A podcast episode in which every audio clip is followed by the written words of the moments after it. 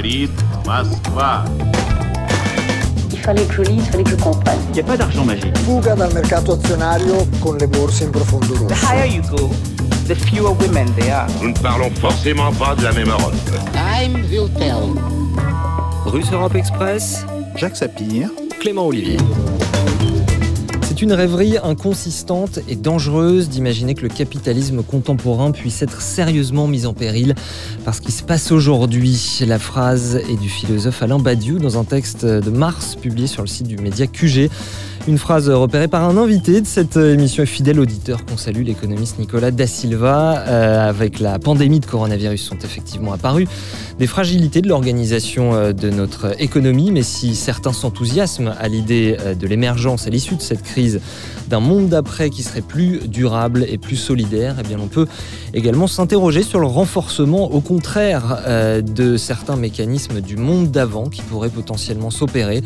La crainte de nouvelles pandémies et de nouveaux épisodes de confinement pourrait-elle pousser un nombre important de gens à déménager dans des zones périurbaines pour habiter dans une maison augmentant par là même leur consommation d'énergie, leur dépendance à la voiture, euh, toutes ces choses sur le terreau desquelles a notamment poussé la détresse des Gilets jaunes. L'avenir ressemblera à une banlieue de Stuttgart, prophétisait pessimiste et piquant euh, l'auteur de science-fiction J.G. Ballard. Alors est-il encore possible d'éviter ce qu'un autre écrivain, l'américain Henry Miller, appelait lui le cauchemar climatisé? Émission transversale de prospective. Bienvenue dans ce nouveau numéro de Europe Express. Bonjour Jacques Sapien. bonjour. Et pour nous accompagner dans cet exercice de fond, Jean-Michel Roux, bonjour. Bonjour. Urbaniste et économiste, vous êtes le premier ou l'un des premiers à avoir utilisé en France la notion de rurbanisation, sur laquelle on va largement revenir dans cette émission. C'était euh, dès les années 70 avec ce livre co-signé avec votre collègue Gérard Bauer, euh, qui est décédé depuis. Ça s'appelait La rurbanisation ou la ville éparpillée au seuil. Et puis pour aborder un aspect plus énergétique et euh, environnemental, euh, nous sommes également avec Laurent Castagnette. Bonjour. Bonjour. Ingénieur euh, centralien, spécialiste notamment des transports et de la voiture. Vous avez quant à vous publié en 2018 euh, Hervor ou la face obscure des transports, chronique d'une pollution annoncée. C'est aux éditions Éco-Société. Alors Jacques Sapir, euh, votre édito d'économiste tout d'abord. La crise sanitaire va modifier profondément les modes de consommation, nous dites-vous. Oui, tout à fait. On peut penser que l'épidémie de la Covid-19 pourrait avoir des conséquences importantes sur nos comportements sur- et sur nos manières de vivre.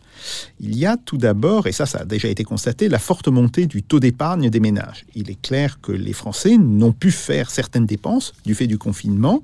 On parle à ce sujet d'une épargne contrainte, mais on constate aussi qu'avec la levée du confinement, les dépenses ne sont pas du tout revenues à leur niveau antérieur. Autrement dit, les Français sont inquiets pour l'avenir et leur taux d'épargne a augmenté. Alors, ils sont inquiets pour l'avenir et ils ont des raisons de l'être avec l'ampleur de la crise à venir et de la montée du chômage. Une partie de cette épargne est donc une épargne de précaution, mais une autre partie vient du fait que les Français épargnent aussi en fonction de la réorientation de leurs dépenses. Et on constate qu'un certain nombre de ménages veulent changer de domicile, quitter les grandes villes, aller à la campagne, et ça, c'est directement une conséquence du confinement. Oui, pourquoi? Alors, euh, il est clair hein, que le, confinement est en train d'accélérer un mouvement qui se manifestait déjà depuis euh, 20 à 30 ans. Euh, prenons simplement le fameux site de particulier à particulier, qui a fait une étude euh, sur la base des connexions à son site. Alors, cette étude, qui est d'ailleurs confirmée par d'autres études qui ont été réalisées au début du mois de, de juin et même jusqu'en juillet, eh bien, elle montre que l'on est confronté à une montée générale des demandes de logement, grosso modo plus 38%, mais qui a surtout une structure très particulière de ces demandes, demandes qui se concentrent aujourd'hui hors des grandes villes. Alors le mouvement concerne donc Paris, mais aussi Lyon, Bordeaux, Caen, voire Nice et Marseille, et on est confronté à une forme de fuite hors des métropoles, une fuite qui pourrait concerner plusieurs centaines de milliers de ménages, voire, comme l'estime l'INSEE, entre 500 000 et 1 million de ménages. Alors vous voyez au moins deux raisons à ce mouvement, Jacques, ou plutôt à l'accélération de ce phénomène vieux de plusieurs dizaines d'années? Oui, tout à fait.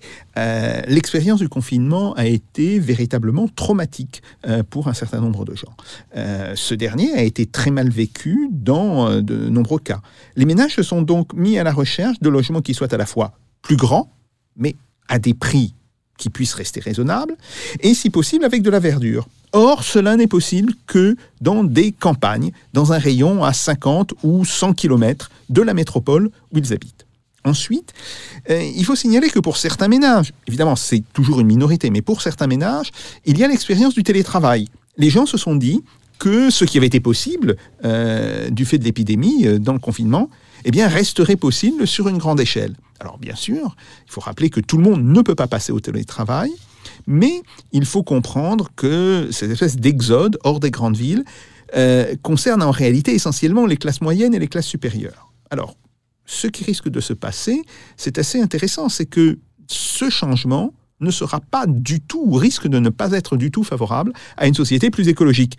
Et c'est cela justement l'ironie de la situation, alors même que la Convention citoyenne sur le climat vient de rendre ses conclusions et qu'Emmanuel Macron a annoncé un tournant écologique, tournant écologique qui d'ailleurs a été d'une certaine manière euh, gravé dans le plan de relance euh, qui a été présenté ces dernières semaines. Donc la campagne, ça n'est pas écologique? Eh bien oui, vivre à la campagne, ça peut vouloir dire dans un certain nombre de cas euh, avoir deux, voire trois voitures par foyer. Ça veut dire aussi se déplacer plus en voiture, car les transports publics sont notoirement déficients dans ces zones, ce qui pose d'ailleurs un problème euh, d'une espèce de, politique globale euh, des transports publics. Donc, la consommation d'énergie va globalement augmenter. Et la part de cette énergie dans le budget des ménages va elle aussi nécessairement augmenter. Mais ce n'est pas tout.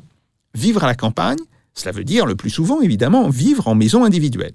Or, ces maisons, tout du moins à l'heure actuelle, consomment plus d'énergie au mètre carré, on devrait dire en réalité au mètre cube, euh, que des logements collectifs. Donc, ici encore, le bilan écologique de cette évolution risque de ne pas être favorable et le coût pour chaque ménage de l'énergie va donc encore s'alourdir. Un risque important, vous trouvez Oui, tout à fait. Il y a un risque important que la Covid-19, ou plus exactement que le traumatisme du confinement, c'est pas euh, l'épidémie en tant que telle qui mmh. provoque ça, nous conduise vers des formes d'organisation de la société qui seront donc plus gourmandes en énergie, plus centrées sur les transports individuels et moins sur les transports publics, et donc plus polluants. Euh, il apparaît urgent de prendre ce risque en compte et peut-être de remettre au goût du jour la notion de planification urbaine, mais aussi de planification des transports et donc de planification écologique. Alors effectivement, c'est un sujet euh, qu'on aborde aujourd'hui où on fait de la prospective, donc il y a aussi un petit aspect de, politique fiction. Néanmoins, ça nous permet d'aborder euh, toute une série d'enjeux de, de, fond euh, qui vont être passionnants avec, avec vous, messieurs. Justement, Jean-Michel Roux, peut-être qu'il faut d'abord revenir sur cette notion de, rurbanisation. Il faut peut-être que, vous nous réexpliquiez d'abord de quoi il s'agit, cette contraction euh, de urbanisation et, rurale. Euh, en quoi, euh, selon vous, elle, a pu poser problème? Et puis, est-ce que vous craignez, comme Jacques Sapir, que, ce processus s'accélère? Écoutez, franchement, c'est un mot qu'on avait employé à l'époque parce que il ne faut pas oublier l'histoire. D'abord, tous ces problèmes ne peuvent pas être examinés, disons, dans la planète entière. Ils ont des, ils ont des particularités nationales, régionales très important. C'est même ça mhm. le, problème de l'urbanisation. Ceci dit, en ce qui concerne la France, on s'est trouvé dans une euh, situation très particulière, c'est-à-dire que il y a une urbanisation qui a été à peu près bloquée ou très peu développée jusqu'à la Seconde Guerre mondiale, notamment à cause des, du fait que la France avait une démographie à peu près stable depuis un siècle et demi, qui, qui a brutalement démarré après 1950, à la fois pour des raisons d'industrialisation et de démographie, qui a été canalisée de façon, qui a été encasernée, on pourrait presque dire, par la politique de l'État des années 60-70, laquelle politique 50-70 plus exactement, celle des grands ensembles, celle, laquelle politique de l'État s'est trouvée à bout de souffle autour de 1970, donc il a fallu euh, parce qu'on s'est bien aperçu que les Français habiteraient pas tous en HLM, et il a fallu ouvrir les possibilités. Donc on a créé le statut de promoteur, grand futur d'achèvement, les prêts à long terme qui permettaient de donner des clients à ces promoteurs, et enfin, on a aussi espéré ainsi régler le problème des loyers de 48, enfin de, de 48, de les très bas dans les grandes villes qui correspondait à un immobilier très dégradé. là-dedans s'est glissé un, phénomène qui était prévisible mais imprévu, c'est-à-dire que des gens se sont mis à acheter, avec profitant de ces prêts à long terme, se sont mis à acheter des parcelles de terrain, puis à faire construire, faire construire. C'est un tout autre système, à, la fois euh, institutionnel et, comment dirais-je, financier, que le système des promoteurs. Hein. J'achète mon terrain et je fais, je fais construire. Alors au début, ça a été la surprise com complète. On a longtemps, on peut dire que les, les, groupes, tout ce qui comptait en urbanisme français a donné un, des commentaires extrêmement, et continue d'ailleurs, à donner des extrêmement péjoratifs sur ces phénomènes.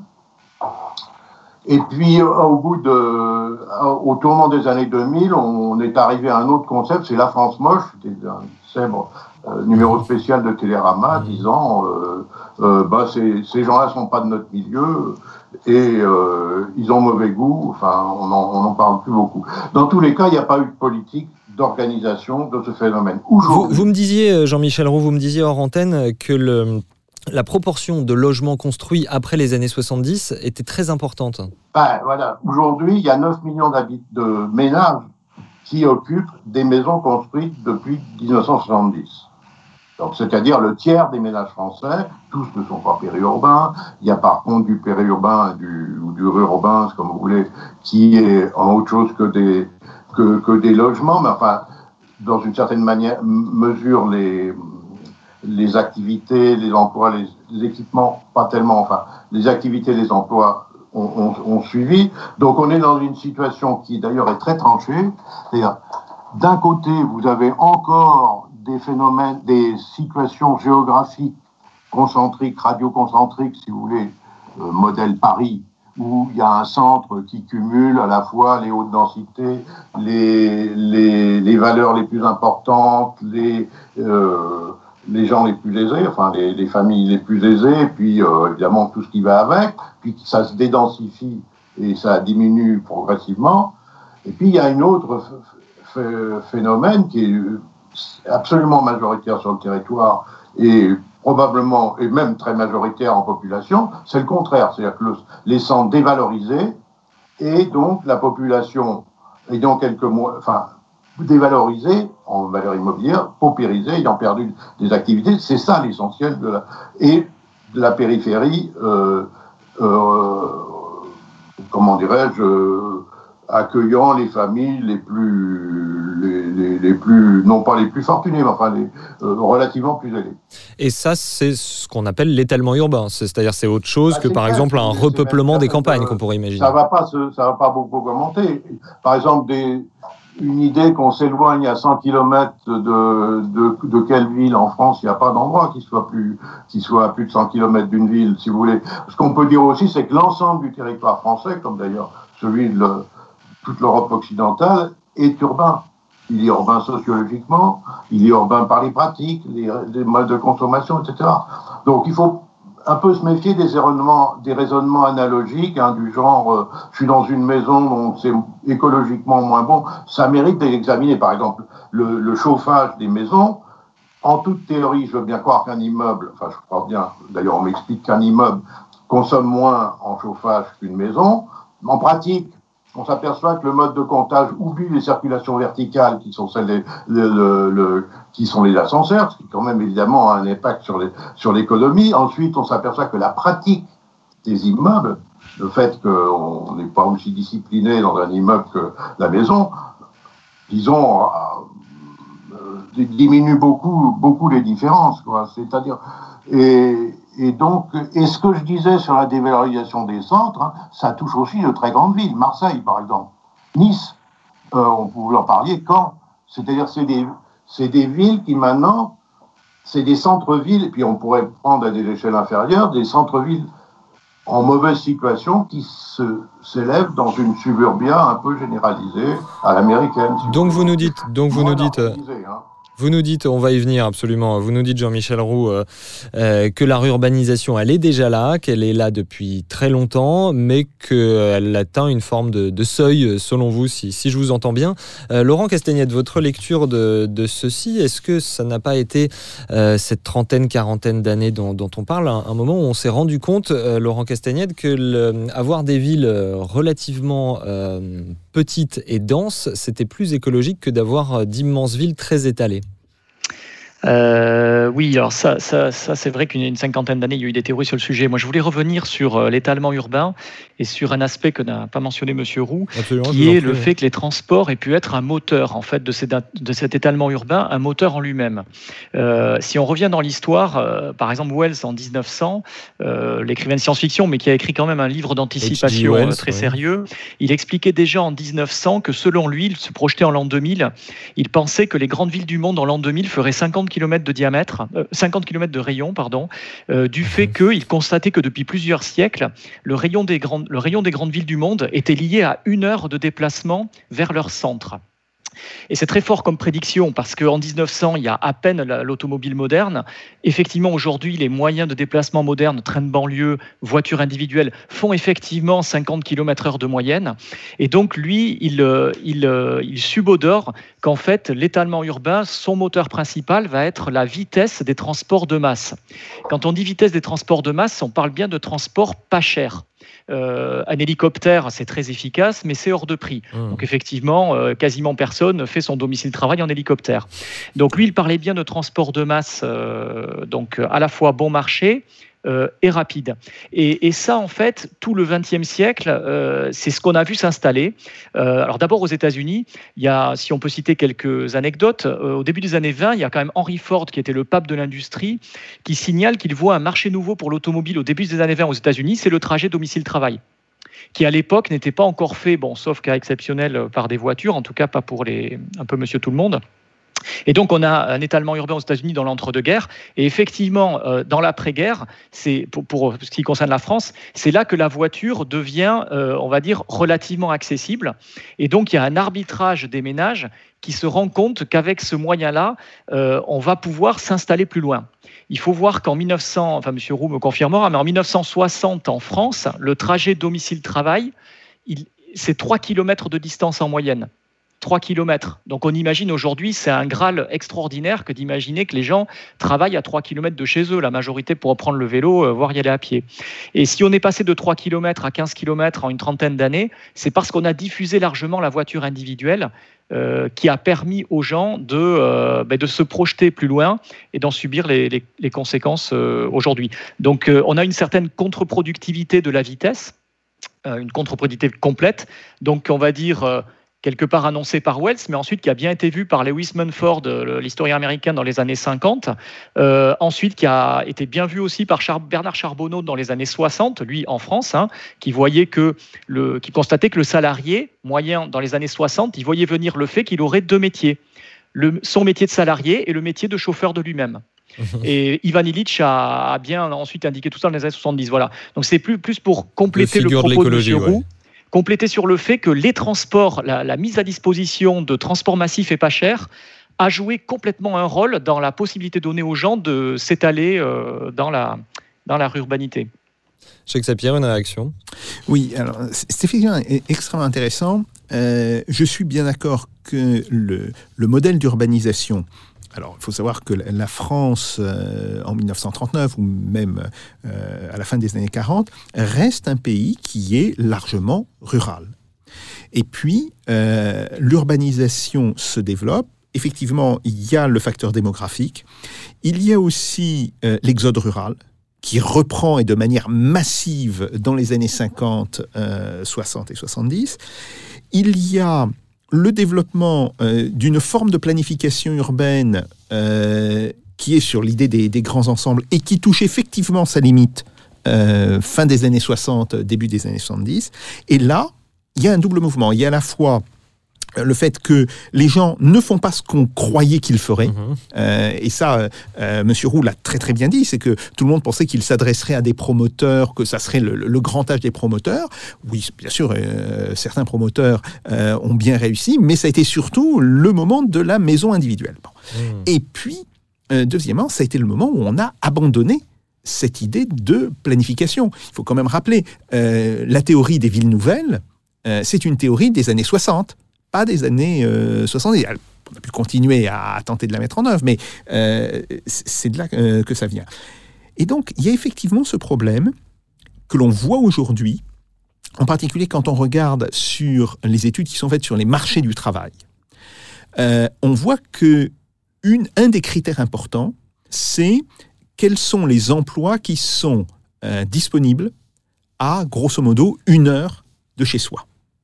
Et euh, l'un des facteurs qui fait que, par exemple, Paris est un marché du travail plus efficient que Londres, c'est que la vitesse des transports euh, dans l'agglomération parisienne est en réalité supérieure à celle que l'on connaît dans Londres. Euh, Londres, le, pendulaire quotidien est plutôt de l'ordre de 1 heure et demie à 2 heures, alors qu'il tend plutôt vers autour d'une heure à Paris. La question, c'est euh, jusqu'à quel point euh, on va pouvoir rester avec le développement des transports publics et jusqu'à quel point, euh, parce qu'il y a une forme d'abandon ou disons de délaissement, pas d'abandon, mais plutôt de délaissement des transports publics, on fait en réalité que redonner au transport individuel, donc la voiture, la priorité là-dedans. Et c'est quand même ce que l'on constate dans si vous voulez, ces, éléments de rurbanisation euh, dont a parlé Jean-Michel Roux, c'est que très souvent, ils sont aujourd'hui euh, dominés par le transport individuel et pas par le transport collectif. Le transport collectif peut encore jouer, mais ça sera un petit peu différent. C'est plutôt le fait que avec le TGV en particulier, mais là on voit ça, euh, ça ne touche qu'une partie très limitée de la population. il y a des possibilités d'aller habiter dans des villes qui sont hors euh, agglomération parisienne, par exemple Vendôme euh, ou Le Mans, et de venir en une heure, une heure dix sur Paris. Mais c'est quand même un phénomène qui est assez minoritaire. Et le phénomène qui est majoritaire, c'est évidemment le développement du transport individuel, donc de la voiture. Jean-Michel Roux, effectivement, on, pointe souvent du doigt le, manque de transport en commun dans ce type euh, de zone. Euh, mais est-ce que dans ces zones rurbanisées, est-ce qu'il est encore possible de faire quelque chose euh, au niveau des transports en commun ou bien ça risque de donner des bus vides qui polluent? Il y aurait quelque chose à faire en transport. Enfin, je voudrais simplement faire une parenthèse. Le drame français, si on peut l'appeler comme ça, c'est de n'avoir fait tenter aucune organisation du phénomène. Notamment, il n'y a aucune opération qui ont été, qui sont d'ailleurs toujours pratiquées dans plein de pays européens ou américains, par exemple de, de cités-jardins, de choses euh, un, un, peu qualitatives qui peuvent servir de modèle. On ne l'a pas fait pour des raisons essentiellement économiques. Par exemple, il n'y avait pas d'opérateur pour faire ça. Bon, maintenant sur les transports. D'abord, je voudrais quand même mettre un bémol sur le caractère systématiquement vertueux du, du, du, transport en commun. Un bus à pleine charge, ça consomme moins qu'une voiture. C'est pour ça que je vous posais cette question. C'est quand même la règle plutôt que l'exception. Il y a, ça, ça, ça devient beaucoup moins efficient. Un, un train à pleine charge, de passagers, chaque, dans un train à pleine charge, chaque passager embarque, si j'ose dire, 6 à 700 kilos de ferraille. Alors je veux bien qu'on m'explique que l'énergie qui le, qui l'agite, euh, c'est-à-dire et, nucléaire, donc euh, elle aussi vertueuse, mais il faudra quand même, faudra quand même me l'expliquer. Pour ce qui est du, nombre de, voitures, on peut dire que le plein est fait. Il y a 85% de, de, ménages qui sont motorisés et dans les métropoles en général, sauf dans des cas rarissimes comme Paris, il y a euh, une voiture 2, une voiture 2, une voiture 3 par ménage faudrait pas y en avoir beaucoup parce que la moyenne des ménages français, c'est deux personnes et demie. Donc, à moins de faire les bébés, ça, conduire les bébés, ça va être un peu, un, peu, il y a quand même un, plafond. On sait que les gens aussi optimisent leur déplacement. On a très peu de vues euh, détaillées et comment dirais-je, adresser géographiquement ces phénomènes. Donc on, a tendance toujours à traiter les choses d'une façon trop générale. Enfin, les gens s'organisent, on a des enquêtes ponctuelles là-dessus. Alors maintenant, en ce qui concerne le choix entre collectif et individuel, c'est vrai qu'en France, pour des raisons alors institutionnelles, on a toujours misé sur le transport collectif et le transport collectif lourd, parce que c'est en particulier celui que, que l'État va pouvoir financer. On est en train de mettre 50 milliards dans un, dans un métro du Grand Paris, dont c'est absolument pas exactement combien de gens il va, il va, il va transporter, ni quel effet il va avoir sur le, sur le sur l'urbanisation. C'est-à-dire que vous dites, vous dites Jean-Michel Roux que quand on met un transport en commun, rien ne garantit qu'il soit utilisé. Ben, non, c'est plutôt. Alors maintenant, ce qui n'est pas fait dans, le, dans les périphéries, c'est tout ce qui concerne ce qui aurait pu être fait autour du transport à la demande. Évidemment, on peut pas faire d'axe lourd, mais tout, tout, le thème du transport à la demande, de l'organisation du véhicule partagé, ça c'est complètement en friche et évidemment, il y a beaucoup de choses à faire.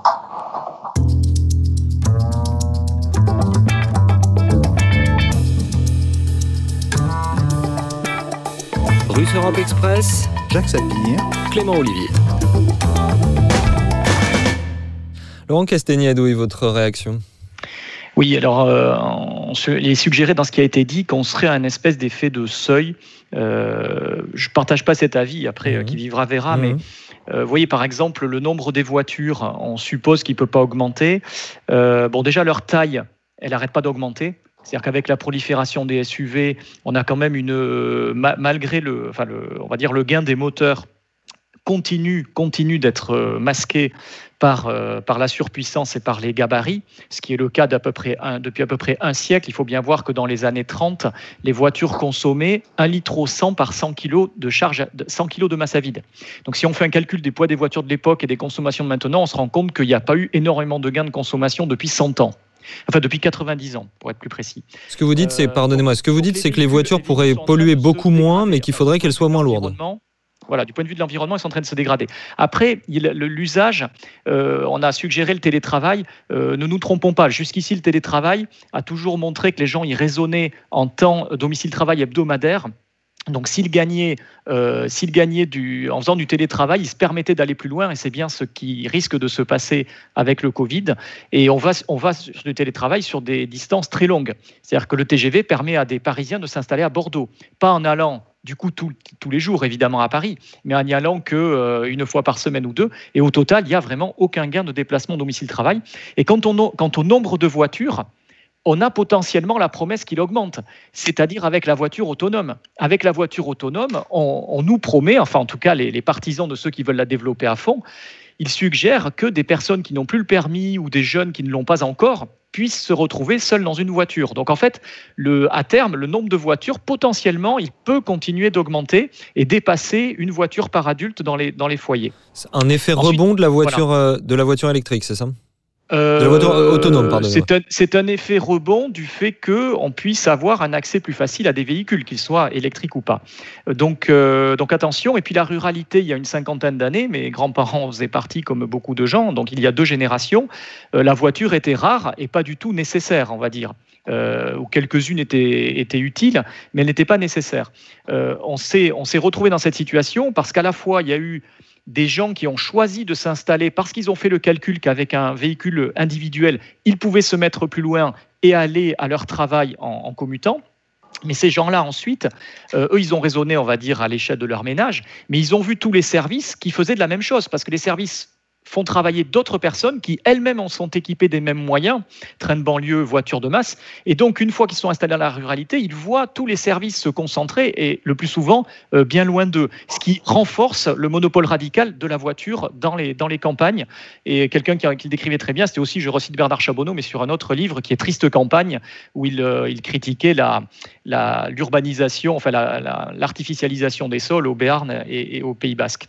Ensuite, un deuxième point sur lequel je voudrais juste un petit commentaire, c'est sur le Grand Paris. Permettez-moi juste avant cela une, question de Jacques Sapir. Avant, avant de vous entendre sur ce deuxième point, une question de Jacques Sapir. Oui, euh, vous avez tout à fait raison euh, d'insister sur le fait que il y a euh, bien sûr qu'il y a eu des progrès techniques importants dans les, moteurs thermiques, mais ces progrès ne se sont pas traduits par des progrès globaux, je dirais, pour l'efficacité des véhicules. effectivement, si on regarde, on voit que fin des années 30 et dans les années 40, une voiture pour 4 ou 5 personnes, c'est 30 chevaux. une voiture de même, disons, de même capacité, pas de même taille justement. fin des années 50, début des années 60, ça sera 50 chevaux. Euh, fin des années 80, début des années 90, ça sera plutôt 80, 90 chevaux, etc. Et avec les SUV, on monte à des puissances, toujours pour transporter 4 à 5 mmh. personnes, qui sont plutôt de l'ordre de, 120 euh, à 130 chevaux. Bon, euh, la question c'est, est-ce qu'il faut, d'une certaine manière, de la contrainte réglementaire pour amener, je dirais, une désescalade de ce point? Par exemple. Euh, Vous voulez interdire les SUV Interdire les SUV ou, les taxer euh, de telle manière. Bon. Euh, ou alors, est-ce que l'on est en réalité devant une, une espèce de tendance euh, sur laquelle on ne peut pas grand-chose? Laurent Castagnède. oui, alors sur, sur, les SUV, euh, je pense que plus que taxer, taxer, ça va créer de la, euh, une, une, un problème social, en fait, une injustice sociale, c'est ce que je voulais dire. Mmh. parce que aujourd'hui, les SUV permettent à des personnes de, de s'affirmer comme être supérieurs sur la, sur la route, avec tout un volet psychologique et un volet mimétique. non, je pense que ce qu'il faudrait simplement, c'est c'est pas complètement les interdire. Moi, ce que je propose, c'est qu'au-delà d'une tonne 5, les véhicules soient considérés comme utilitaires, tous les véhicules, et qu'ils soient limités à 90 km/h.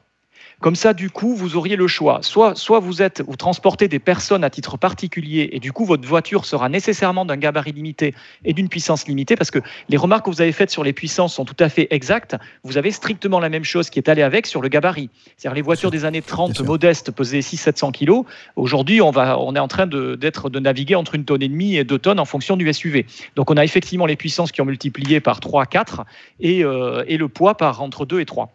Donc c'est le cumul de ça qui a, mangé tout le bénéfice des, motoristes. Donc sur les SUV, je pense qu'il faudrait être un petit peu plus radical et, euh, et tout simplement voilà, faire la part des choses entre est-ce que c'est un véhicule professionnel? Auquel cas il est limité en vitesse, et, sinon c'est un véhicule personnel, et là il est limité en poids. Et, je pense que ça, ça serait, il y aurait de la justice sociale derrière ça, parce que sinon on va continuer à voir les gens très aisés s'afficher avec des monstres. Il faut pas dire autre chose, c'est des tanks, enfin des véhicules qui font 2 tonnes, 2 tonnes et demi, et encore on a encore peut-être rien vu en France encore. Le, le, deuxième véhicule le plus vendu au monde, euh, je vous laisse le regarder sur Internet, je ne veux pas en faire la publicité, mais c'est un Ford F-150. On en commence à en voir quelques-uns, c'est un pick-up énorme. C'est la deuxième voiture la plus vendue au monde. Ça fait très peur de la voir arriver chez nous. Et qui par ailleurs sont euh, assez dangereux pour les piétons. Enfin, il, ah oui, bah, si on est il vaut mieux être écrasé par une Twingo que par ça. Les véhicules euh, gagnent en poids, en puissance et perdent en, en visibilité depuis l'intérieur, euh, malgré les systèmes électroniques. Par contre, le piéton, lui, euh, il n'a pas une carapace qui lui pousse parallèlement euh, dotée d'airbags. Donc, donc c'est le dindon de la farce. voilà. Vous aviez un deuxième point, je vous ai coupé tout à l'heure. On a parlé, Monsieur Roux a parlé du Grand Paris. l'expérience qu'on peut, moi j'ai fait un parallèle sur l'expérience du Grand Paris avec en regardant l'histoire, avec une expérience que tout le monde connaît, enfin tout le monde en connaît le résultat, c'est le métro parisien. Le métro parisien, il a été construit à la fin du 19e siècle. Les six premières lignes ont été lancées à la fin du 19e siècle, un petit peu sur le modèle de Londres qui en disposait déjà depuis un moment, euh, en se disant, mais en fait, on va réduire la circulation de surface. En fait, les villes, les avenues de, Paris étaient les plus encombrées du monde et de loin au 19e siècle, comme euh, depuis très longtemps. Enfin, on peut refaire remonter ça à Boileau et les embarras de Paris, mais voilà, au 19e, Paris, c'est la ville la plus encombrée du monde en nombre de chevaux, de d'essieux qui passent dans les grandes avenues sur des comptages officiels qui ont été faits aux États-Unis, euh, à Londres. Et l'objectif du métro, les six premières lignes, c'est de désengorger la surface. On construit le métro parisien et en fait, c'est un échec. C'est un échec alors qu'il est très utilisé. Et je ne doute pas, en fait, que le Grand Paris soit très utilisé. En revanche, le métro parisien est très utilisé, mais il a augmenté le trafic de surface sur les avenues qui étaient au-dessus des lignes ce qui du coup euh, est, un, effet rebond énorme. Les, ingénieurs sont appelés pour se justifier, pour comprendre ce qui se passe. Et en fait, l'analyse de l'époque, hein, de 1907-1908, c'est on a développé le goût du déplacement aux Parisiens. C'est-à-dire le fait de mettre à disposition un transport rapide et pas cher. Ben en fait, il y a un effet rebond sur les distances et en fait, les gens peuvent se permettre, avec le métro parisien, d'aller travailler à l'autre bout de la ville tous les jours, alors que ce n'était pas facilement possible avant.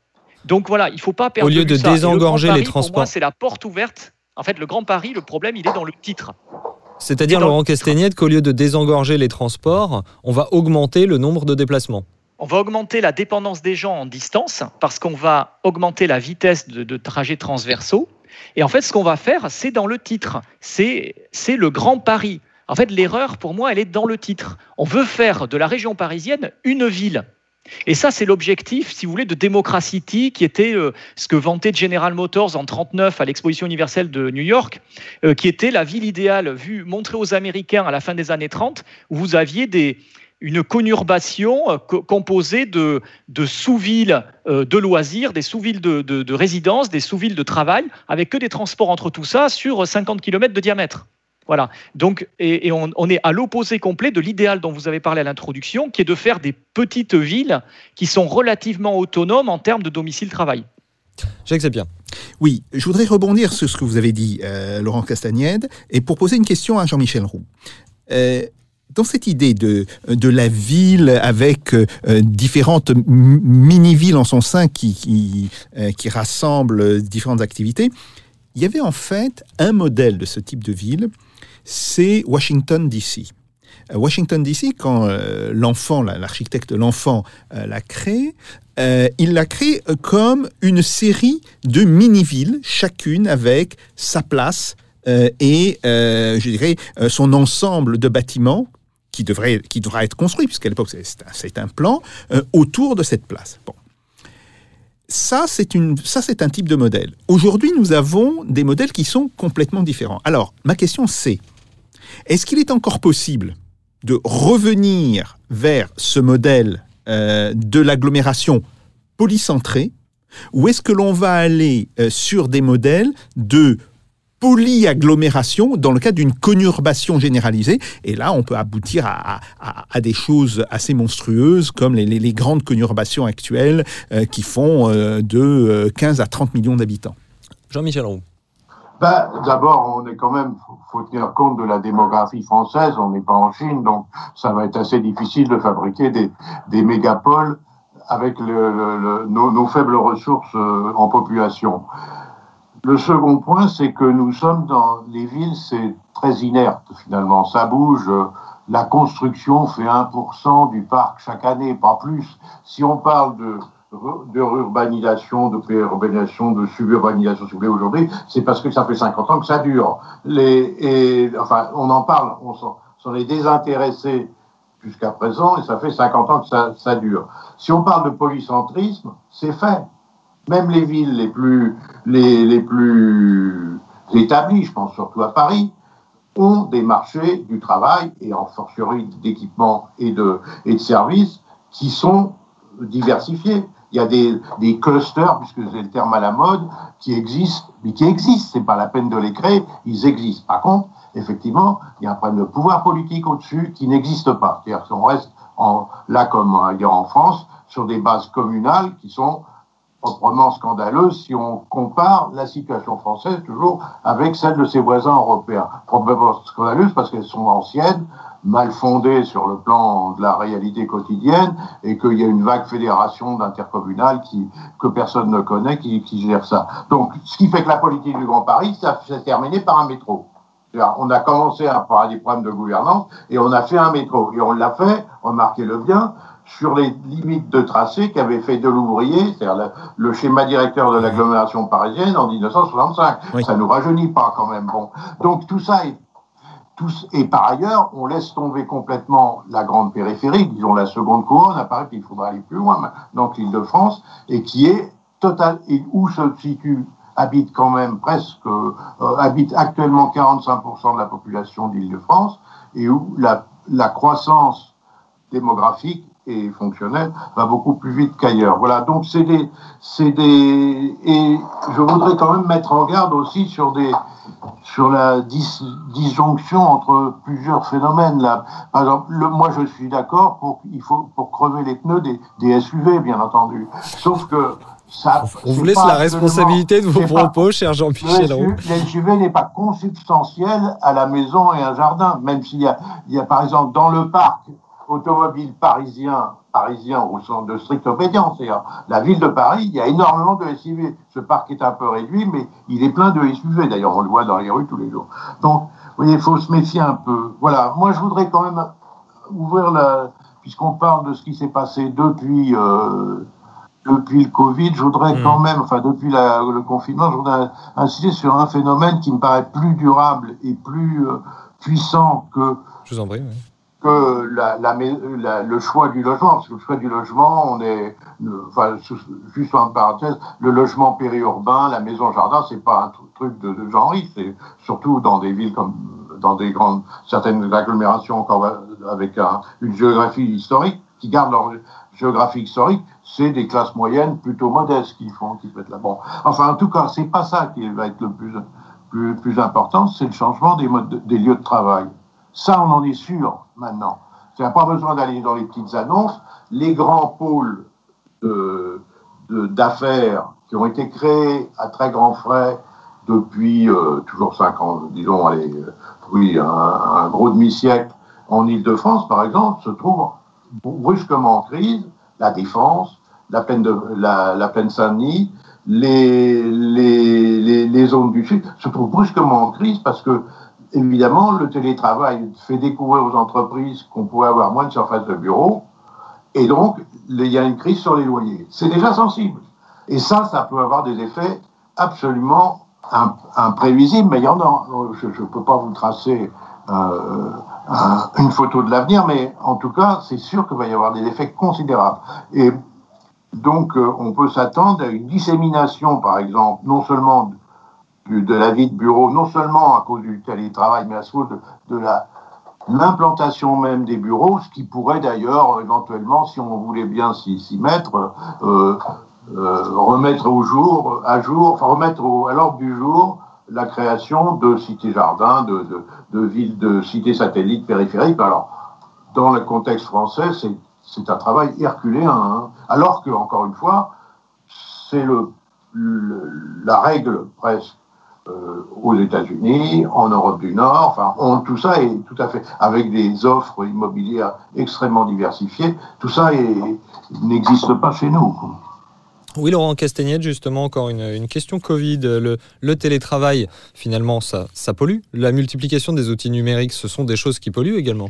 Oui, alors c'est un sujet très compliqué parce que, parce que ça englobe plein de notions. C'est-à-dire que le fait de, le fait télétravailler, euh, effectivement, il y a plus d'outils numériques, mais de notre côté, alors on peut se poser la question s'il y a moins de déplacements. Alors historiquement, a priori, il n'y en a pas moins parce que, comme je vous ai dit, à partir du moment où les gens euh, se déplacent moins parce qu'ils vont peut-être quand même aller devoir physiquement travailler une ou deux fois par semaine, euh, ils vont certainement enfin, compenser par de la distance.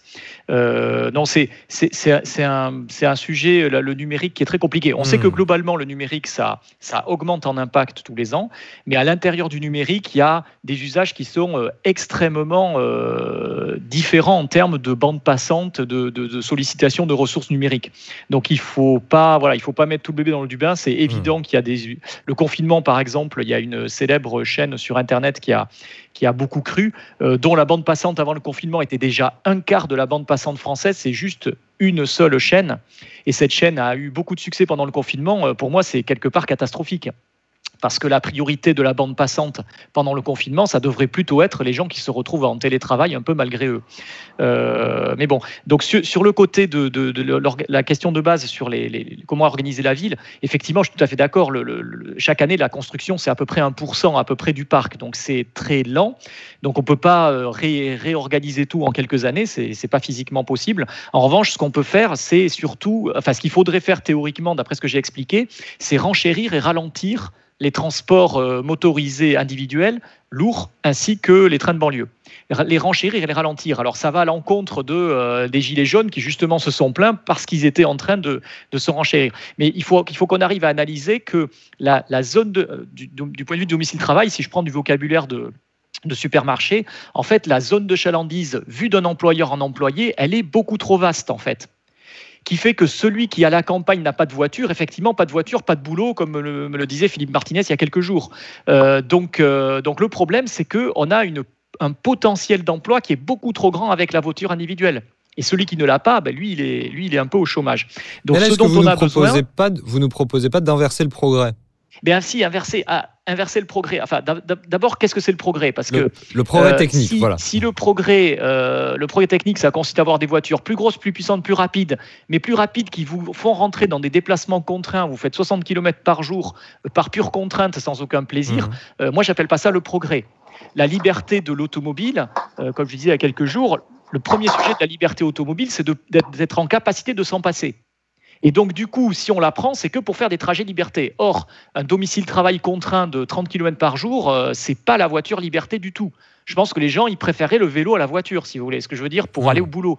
Donc, euh, le sujet avec le 1% de, que citait M. Roux, ça serait plus de, et surtout de, au niveau du, des localisations du travail, il va y avoir effectivement, je suis, en, je suis en contact avec des promoteurs tertiaires pour qui effectivement c'est le gros bazar en région parisienne, exactement comme a décrit M. Roux avec certains qui sont un peu quelques gagnants et beaucoup de perdants.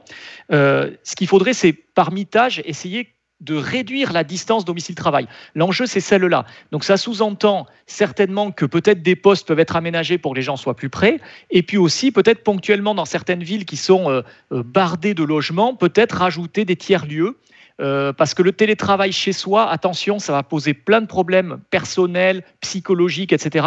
Donc peut-être que l'astuce, ça serait dans, la ruralité de rénover des, locaux vacants pour en faire des tiers-lieux de travail qui soient à quelques kilomètres maximum, euh, 2-3 kilomètres, quelques centaines de mètres de, des habitations. Je pense, que l'enjeu, il est, il est autour de ça.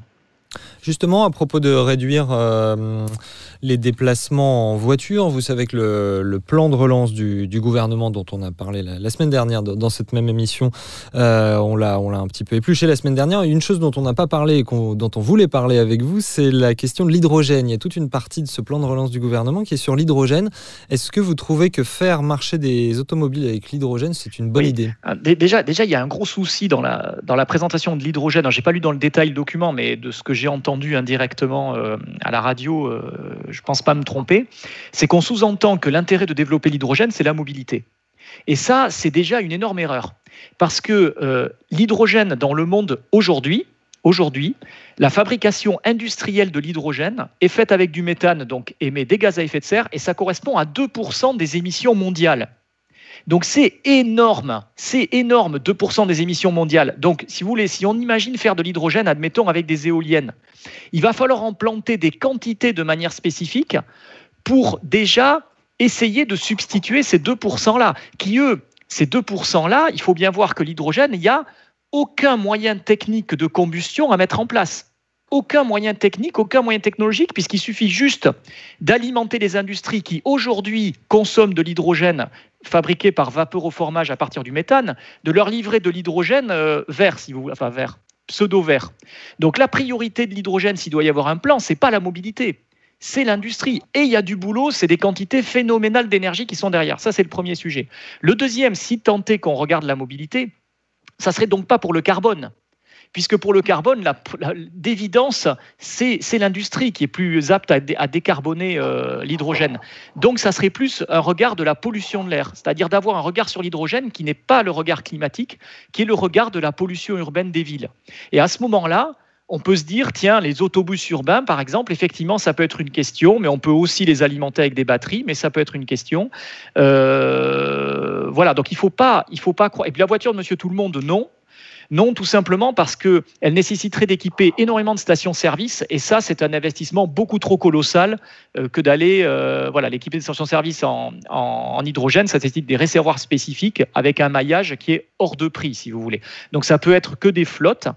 Donc je vois plus l'hydrogène en mobilité comme étant un second couteau par rapport à l'hydrogène industriel, plutôt réservé à des grosses unités ou vraiment des flottes dédiées éventuellement en milieu urbain dans le cas des, autobus, par exemple. Voilà. Ce, que vous dites, oui, c'est quelque chose qu'on entend régulièrement de la part de gens qui critiquent la notion de transition énergétique par opposition à une transition écologique et qui serait de euh, qu'on veut substituer des énergies, à, enfin une énergie à une autre, plutôt que de dire il faut baisser la, la consommation. Oui, alors sur les 2%, euh, il faudrait d'abord essayer de dépasser à 1%. Mais en tout cas, si on passe, si on fait de la sobriété sur les 2% dont je parle et qu'on passe à 1%, substituer 1% de l'hydrogène mondial, il y a des années des années de plan, de, pour planter des éoliennes et autres avant de réussir à substituer ce seul pourcent-là. Mmh. Voilà, c'est bien, c'est bien ça que je veux indiquer. Effectivement, je, je, suis le premier à parler de sobriété.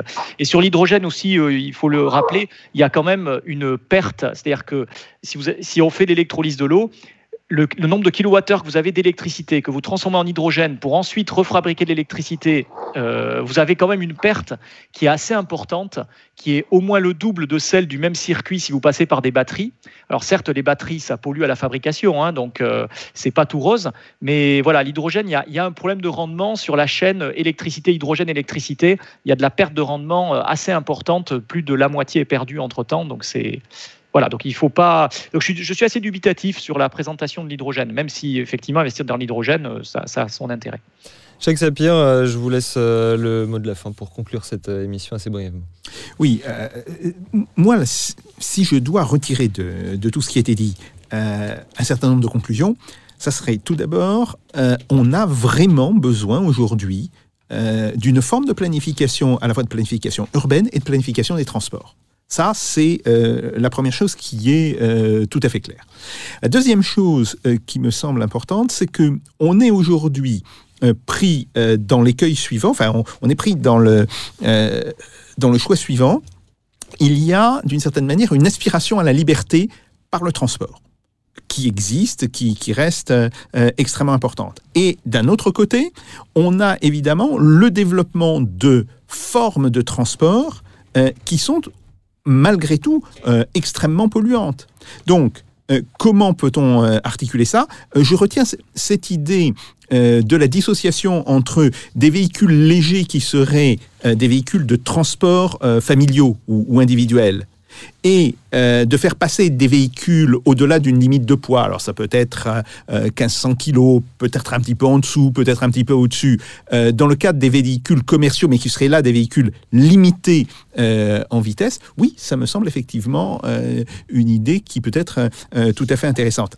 Néanmoins, on va se retrouver avec cette question qui est que aujourd'hui, les ménages, les individus, ont pris l'habitude, ou plus haut, quand je dis les ménages, les individus, certains ménages, certains individus, parce qu'il y a toujours une partie de la population euh, qui reste extrêmement territorialisée. Pas nécessairement d'ailleurs de la population rurale, c'est peut-être une partie de la population urbaine, euh, qui, par exemple, euh, a beaucoup de mal à concevoir l'existence d'un monde en dehors, je dirais, des frontières de sa cité. Ça, c'est un autre problème. Mais l'autre fraction, elle, elle va être essentiellement lié à cette notion de liberté par les transports. Comment peut-on euh, réconcilier les deux?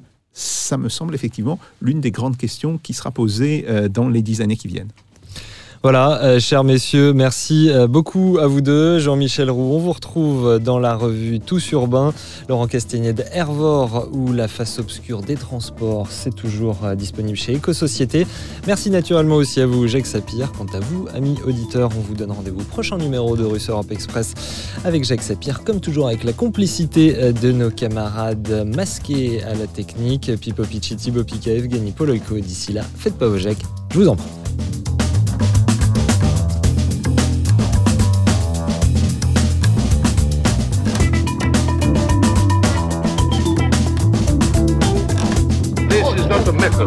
This is provocation.